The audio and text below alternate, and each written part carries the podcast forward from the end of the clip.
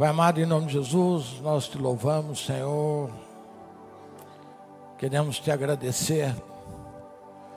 Pai, nós queremos que a palavra de gratidão seja permanente em nossos lábios. Nós sabemos, Pai, o quanto isso agrada ao Senhor. Quando, como nós, como filhos, somos gratos ao Senhor, nós reconhecemos tudo que o Senhor construiu na nossa vida, tudo que o Senhor nos abençoa, por tudo que o Senhor nos dá. E nós queremos, Pai, avançar nessa dimensão, a cada dia ser mais grato, a cada dia, Pai, olhar as situações com um olhar de mais misericórdia, olhar para todas as situações, Pai, com um olhar de gratidão. Gratidão por toda a vida, Pai, de quem nós nos aproximamos. Gratidão, Pai, por cada conexão. Pai, gratidão por todo recurso. Pai, gratidão, Pai, por nós sermos motivados a sermos fiéis, Pai, para que nós possamos alcançar a nossa, matu a nossa maturidade de filhos. Pai, nós te agradecemos. Em nome de Jesus. Amém. Amém. Livro de Esther, capítulo 6.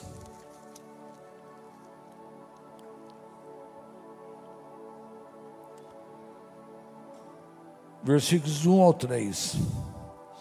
Naquela noite o rei não pôde dormir, de sorte que mandou trazer o livro das crônicas e os registros do seu reino, os quais leram diante dele. Achou escrito que Mordecai tinha denunciado a Bigtan e a Teres, os dois oficiais do rei, guardas da porta, que tinham conspirado para assassinar o rei Assuero. Perguntou o rei: que honra e reconhecimento se deu por isso que Mordecai fez. Os moços do rei, seus, seus servos, responderam: coisa nenhuma se lhe fez. Interessante, né? Alguém ser salvo de uma situação dessa e não reconhecer. E ontem pela manhã, um tempo de meditação em casa com o Senhor, o Senhor começou a ministrar sobre isso, sobre gratidão, né? E ele falava de algumas pessoas que não têm a capacidade de agradecer, pessoas que são como tratores, que não param nunca, elas só avançam, elas não conseguem olhar ao redor, elas não conseguem olhar sua história, não conseguem olhar para as pessoas não consegue agradecer, né? E, e nós sabemos o quanto isso é importante, o quanto isso faz parte da nossa vida, o reconhecimento. E nesse livro de Esther, o rei perdeu o sono. Uma noite ele perdeu o sono.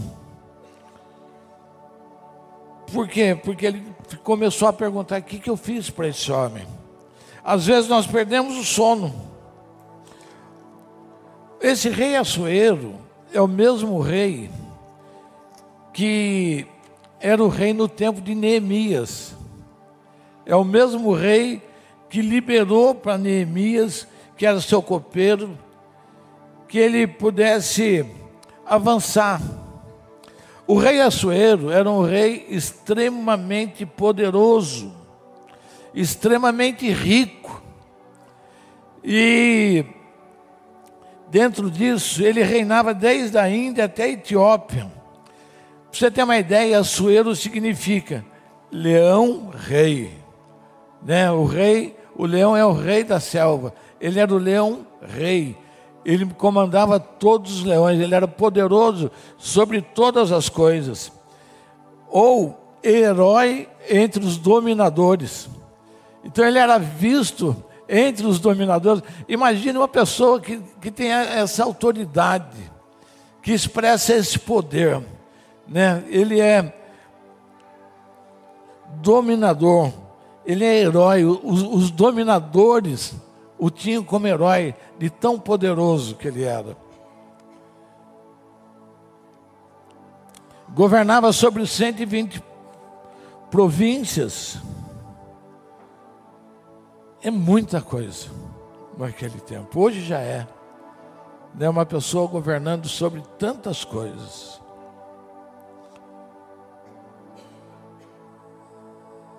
Imagine o nível de vaidade desse homem.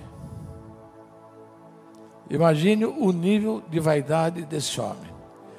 Com tanto poder, com tanta autoridade. Às vezes a gente com muito menos, a gente já tem essa postura. Às vezes a gente porque faz alguma coisinha, que Deus de Espírito você já acaba se achando, nossa, como eu sou bom, não preciso de ninguém, e eu faço, eu aconteço, eu tenho, eu conquisto, né? A gente que é comum.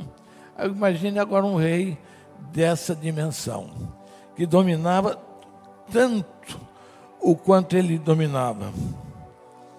E é interessante que esse rei fez uma festa por 180 dias, seis meses festejando seis meses bebendo. E para que, que ele fez essa festa? Para mostrar o seu poder, para mostrar a sua grandeza, para dar a sua dar vazão à sua vaidade. Seis meses de gente na sua casa, no seu reino, comendo, bebendo e andando, ele mostrando as peças de arte, o ouro, aquilo que ele havia conquistado não era uma pessoa comum, não era uma vaidade comum, era uma, uma, uma verdade que exacerbava, que ele transpirava isso, ele queria mostrar isso para os chefes dos exércitos, ele queria mostrar isso para os nobres, ele queria mostrar isso para governadores das províncias, ou seja, ele queria ser visto. Ele já era, mas a vaidade nos torna insaciável. A pessoa vaidosa ela é insaciável. Ela não para de querer receber.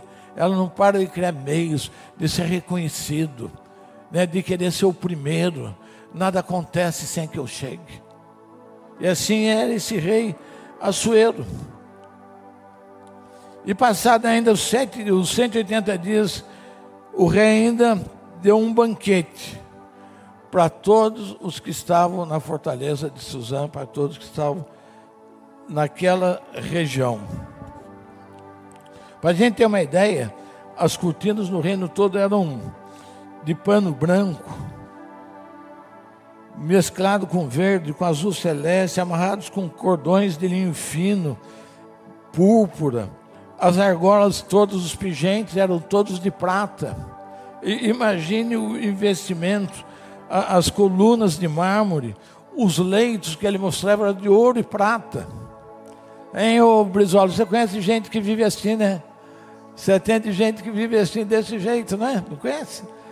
Nessa soberba. Interessante. Né? Ele deu para beber copo em copos de ouro. Não era um copo de ouro comum. Eram copos de ouro personalizado. Uau! Já pensou, Rosana, você recebendo um copo de ouro gravado a Rosana Matarazzo, né? Gleison Carvalho, né? Luciana Arcas. Hein? Eu ia me sentir muito feliz numa festa dessa. O Hélio Sierra, no copo, ele mandou fazer um copo de ouro para cada pessoa. Olha que banquete, olha que festa que ele fez para as pessoas beberem. Mandou que os oficiais dele deixassem cada um beber de acordo com o seu costume. O que quer dizer? Cada um bebia o quanto queria. Se na minha terra eu bebo muito, aqui eu vou beber muito. Era uma cachaçada só. Eu acho que se alguém fosse cantar nessa festa, seria o Zeca Pagodinho, né?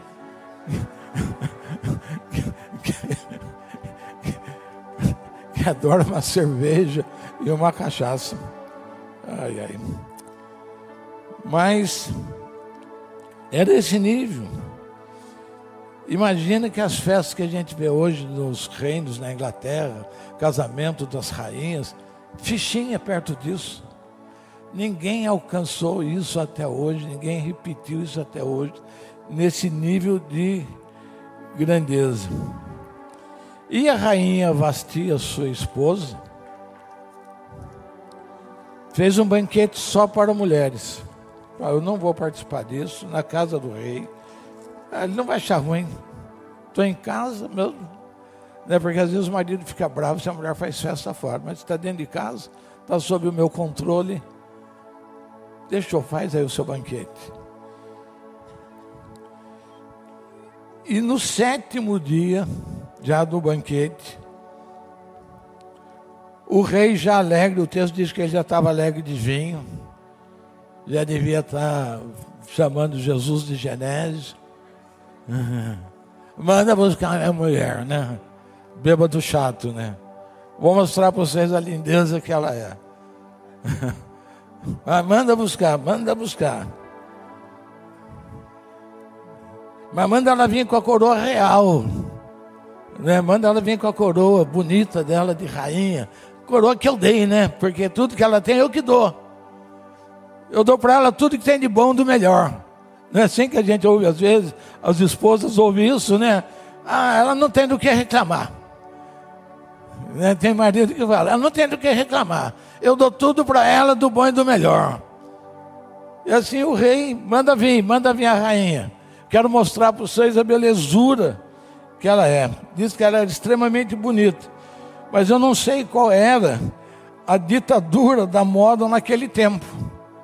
Porque a moda é sempre uma ditadura, né? Talvez naquele tempo a ditadura da beleza era mais larguinha, né? Mais fofinha. Não era magrinha que nem hoje, né? Não sofria como sofre hoje. E ele chama a sua mulher e manda os sete eunucos ir buscar. A rainha falou: Eu não vou. O quê? Às vezes a mulher é o nosso, nosso troféu, né? Ele apresentou o troféu dele. Não vai vir? Eu chamo tudo, dou tudo para que ela quer. Como é que não vai? Como é que vai ficar essa história?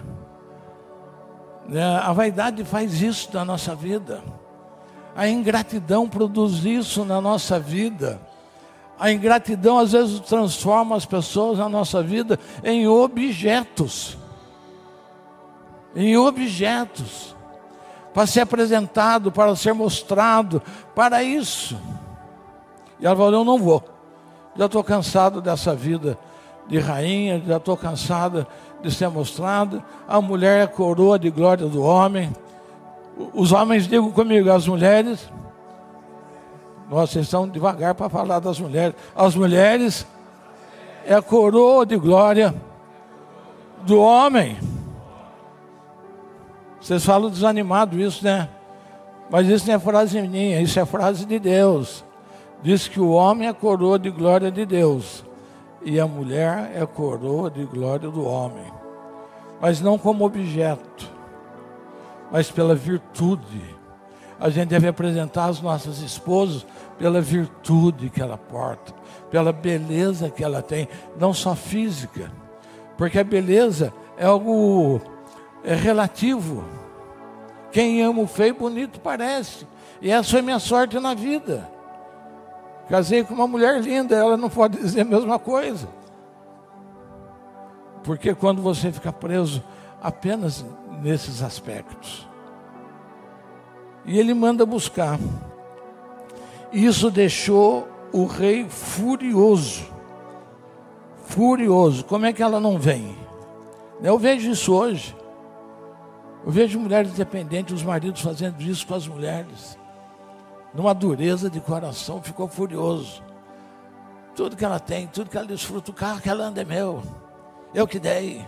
A roupa que ela veste, a boutique, ela tem cartão de crédito meu, ilimitado. Ficou furioso, manda buscar. Manda buscar essa mulher e ele acaba dispensando. E o pior de tudo, que quem está junto do rei ainda, ainda põe lenha na fogueira. Errei, hein? Está sem moral, hein? Mandou, você mandou buscar, ela não veio. Você tem que fazer alguma coisa. As outras, ela vai distribuir essa notícia, vai falar para todo mundo: ó oh, rei, o senhor está acabado. Rico, poderoso e sem moral com a sua mulher. Está escrito aqui, capítulo 1, verso 17.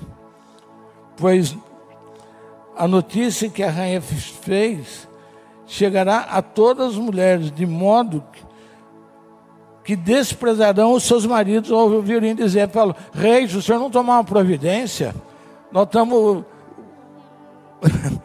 nós vamos transformar numa plantação de banana. Os homens vão parecer banana a sua mulher está produzindo isso. Né? E, e, não para para ver, e, e ele sei que ele acabou despedindo a Basti. Mas como é poderoso, ele mandou fazer um concurso para escolher uma nova rainha. Uma nova rainha. Distribuiu edital, veio todo mundo, e nesse meio veio uma moça chamada Radassa. Serve o povo de Deus. Ele nem sabia disso. Sobrinha prima de Mordecai, um cara que ficava na porta, que fez, avisou o rei. E veja como Deus vai ligando as coisas. Não foi Mordecai que falou para o rei, foi Esther que avisou o rei da trama que estava sendo feita. Olha que as coisas já começam a mudar. E ela é escolhida para ser rainha. Ela é escolhida para ser rainha. Você vê quando Deus começa a entrar, aquele homem, o rei, eu não sei por que ele perdeu o sono. Mas quando Deus faz a gente perder o sono, é para a gente parar e refletir porque Deus está me fazendo perder o sono. O que eu estou deixando para trás que é necessário que Deus me desperte para eu poder corrigir, para eu poder ajustar. Senão a vida da gente vai no malhão, vai no rodão, e a gente nunca para. A gente não para para ver o valor das pessoas, a gente não para para agradecer, a gente não para para nada, a gente não para para ser fiel, a gente não para para partilhar a vida, a gente só quer, só quer, só quer para nós. E daí Deus o, faz o rei perder o sono. Você vê que o rei era tão desprovido de senso comum, que na hora ele falou: Vou abençoar esse homem. Ele não sabia o que fazer para agradecer. Chama quem está no pátio. Quem está aí no pátio? Eu não tenho como agradecer, Flávio, para você. Lu, veja o que, que eu faço para agradecer para Lu. Não tenho senso de gratidão. A vaidade, o poder, o dinheiro, a riqueza me faz perder o senso de gratidão de como agradecer as pessoas, o rei não sabia. Falava, o que, que eu vou fazer? Talvez ele nunca tinha visto o seu pai, que era rei também, agradecer a ninguém. Então você vai nessa cultura passando de pai para filho. E hoje não é diferente. Hoje a gente vai avançando e não consegue parar para agradecer, para ver o que, que eu posso fazer para agradecer aquilo que é feito a meu favor. E o rei chama lá exatamente um inimigo de, de Mordecai, porque Mordecai não se dobrava diante dele.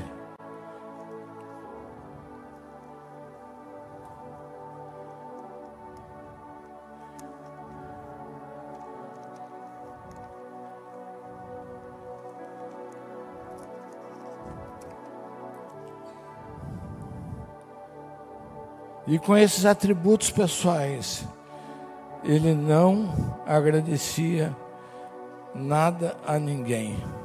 Sempre acha que as pessoas fazem para ele. Por obrigação, você não tem mais do que sua obrigação de me agradecer. Você não tem mais do que obrigação de me agradecer. Não tem interesse. Não tem interesse, não tem cuidado. E tudo que as pessoas fazem, ele só não fez mais do que obrigação. Não faz mais do que obrigação. Está aí para isso. Eu pago o salário dele. Ele está aí para isso. Ele tem que me tratar bem, tem que cuidar. Está só cumprindo a obrigação. Não está fazendo nada mais do que obrigação. Quem já passou por isso? Algumas pessoas, só que graças a Deus, só o seu Jorge. Ah, a Rosana também. Ah, que bom. Tem, ali tem mais um também. Nós, nós tem mais outro aqui. Não é nada, não faz mais que a sua obrigação. E aquele rei queria que a rainha fosse vista depois de 186 dias de festa. Em Tiago Maraz, você já pensou se apresentar a Vanessa? Depois de 180 dias. 186 dias. A gente sabe que eu tenho uma mulher também. que ela é bonita. Eu vou mandar chamar para vocês conhecerem. E é desse jeito a vida, é assim que acontecem as coisas. Quando você não tem Deus, não tem um senso de agradecimento.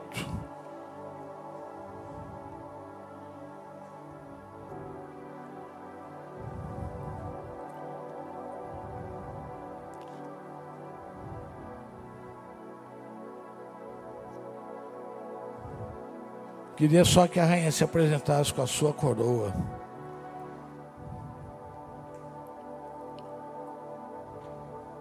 Mordecai salvou a sua vida. E ele não teve nenhum ato, nenhuma atitude de gratidão. Nada. Foi preciso perder o sono para que as coisas na vida dele mudassem.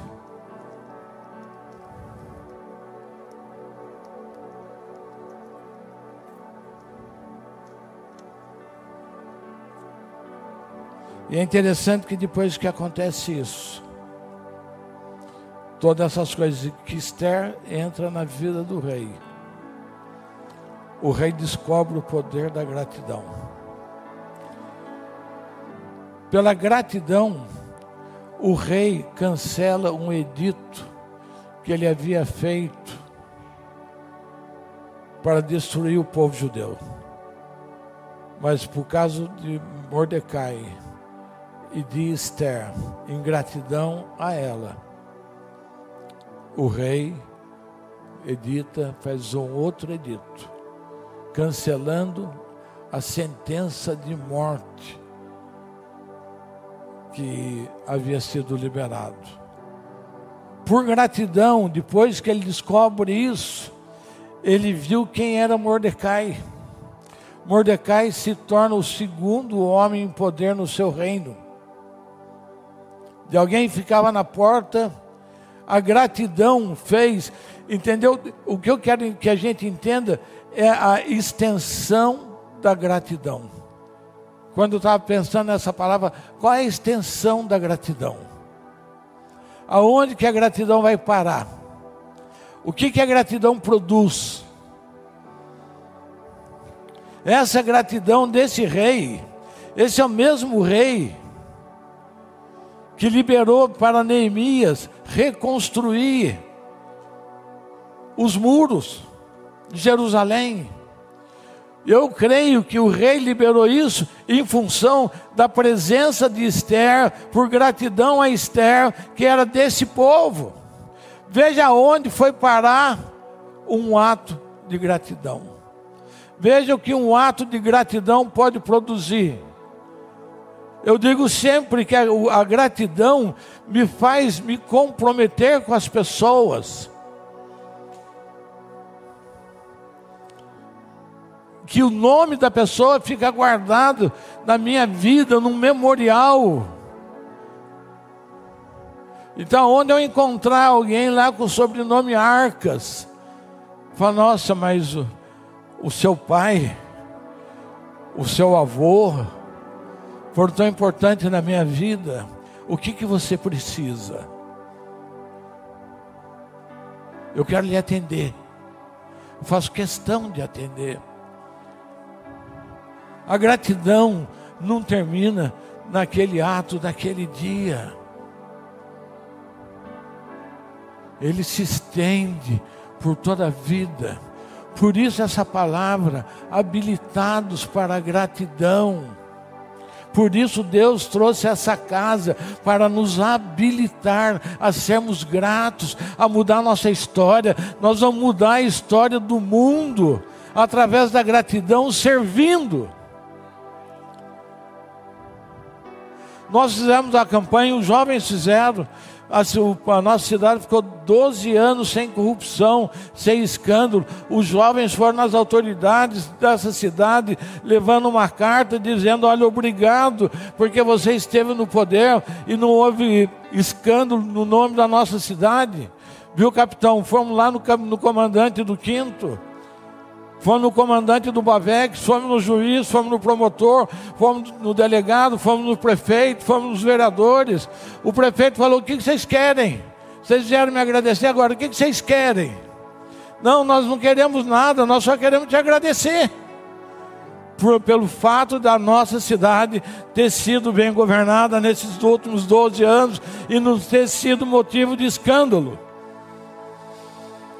Então, o sentido da gratidão, que essa semana, a última semana, nós vamos estar falando sobre tudo isso, ela avança pela história. A gratidão avança pela história. Já caminhando para o final, que eu tenho três minutos.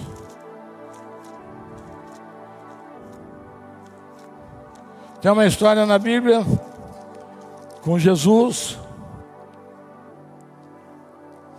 da mulher que derramou o perfume sobre ela. E acontece que três evangelistas narram essa história: Mateus, Marcos e João. E cada um tem um enfoque para aquilo lá. Quem estava lá, Mateus narrando, vendo isso, os discípulos se indignaram com a atitude de gratidão daquela mulher. Aquela mulher foi derramar óleo na cabeça de Jesus, foi fazer aquele ato profético por gratidão à vida dele, do que ele representava. Mas os discípulos ficavam indignados. Em Lucas, capítulo, em Marcos, capítulo 14, já outro grupo que fica indignado.